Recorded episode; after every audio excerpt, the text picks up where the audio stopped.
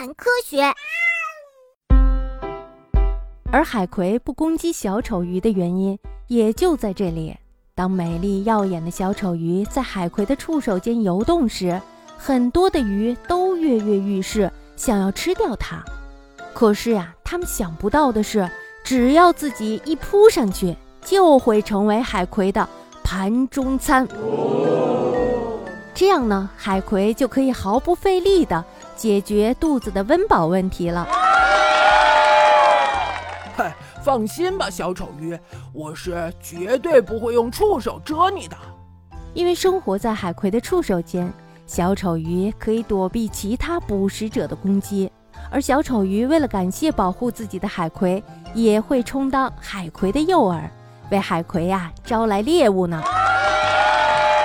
就像我们前面讲的那样，小丑鱼的身上有一层可以抵御海葵毒针的保护膜，所以呀，即使被海葵的毒针蛰到了，小丑鱼也不会死掉。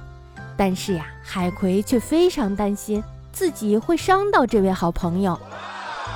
当小丑鱼在海葵的触手间游来游去的时候，海葵就会把触手蜷缩起来，这样啊就可以避免自己会误伤到自己的好朋友了。可以从雌性变成雄性的小丑鱼，在大海葵身上，有时候呀会出现好几条小丑鱼共同生活。